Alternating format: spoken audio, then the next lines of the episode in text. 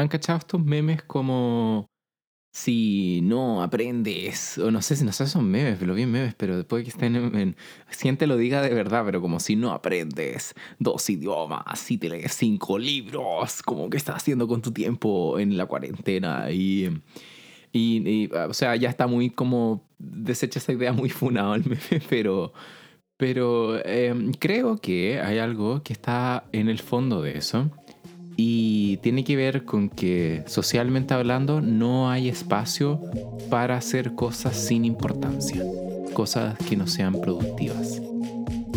Bienvenidos a este nuevo episodio de Podcast Palo Blanco. Soy Álvaro, ustedes ya me conocen y, unsurprisingly, hoy estoy solo dado las circunstancias actuales. Y como ya les mencioné, vengo a hablar de la importancia de hacer cosas que no tengan importancia. Quisiera abrir el podcast con un poema de William Carlos Williams acerca del béisbol. No es por ser sonar snob, pero creo que en inglés conserva mejor su significado original, así que lo leeré en inglés y en español. The crowd at the ball game is moved uniformly by a spirit of uselessness which delights them. Este extracto solo dice el público en el partido se mueve uniformemente por un espíritu de inutilidad que les deleita. Siento que se han eliminado los espacios para que otras cosas nos importen a excepción de nuestra ubicua situación. Y con cierta razón, eh, es probable que las proporciones de la pandemia actual serán estudiadas por generaciones futuras como uno de los eventos que marcaron el siglo. Sin embargo, todos extrañamos ese público y ese delight. Ahora más que nunca debemos recordar que hay más cosas para este entretiempo que nuestras responsabilidades y aquello que mata el tiempo hasta que esto se acabe. pero no hablo de ir a meterse un mall, por si acaso. no recomendaría hacer eso en estas circunstancias. y es por eso que les voy a contar de Marble Racing. Marble Racing son competencias profesionales de carreras de canicas. Y no estoy weando, eh, lo cual es súper inusual de escuchar, pero increíblemente satisfactorio de saber que existe cabida en el mundo para algo como carreras profesionales de canicas.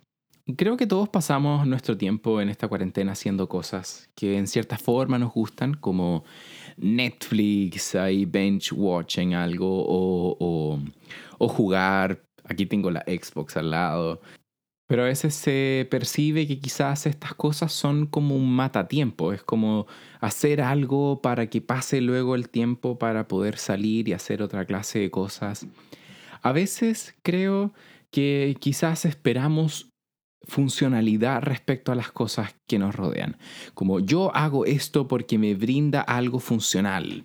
Y creo que ese fenómeno, no es por pegarme un salto, se ha extendido hacia otras cosas en nuestra vida, como el arte, la cultura, la espiritualidad. Uno habla de estas cosas en función a uno, en función como a la utilidad que te brindan, al beneficio que te brindan. No es sorpresivo entonces creer que uno debe meditar porque te ayuda a concentrarte más o hacer música despierta áreas de tu cerebro que te permiten ser más productivo. Finalmente, estas cosas son un medio para un fin.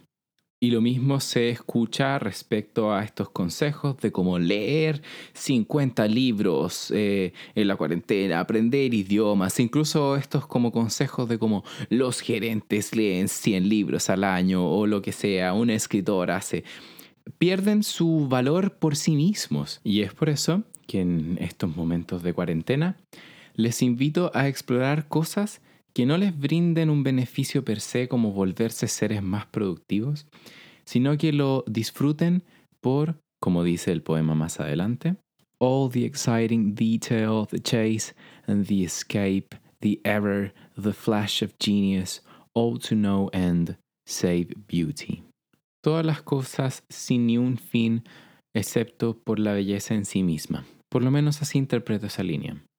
Así que espero no nos quedemos pegados en una visión de productivismo en este tiempo y también podemos disfrutar de ciertas cosas simplemente por lo que son. El episodio puede parecer muy corto, pero espero que este formato me permita subir más episodios más seguido.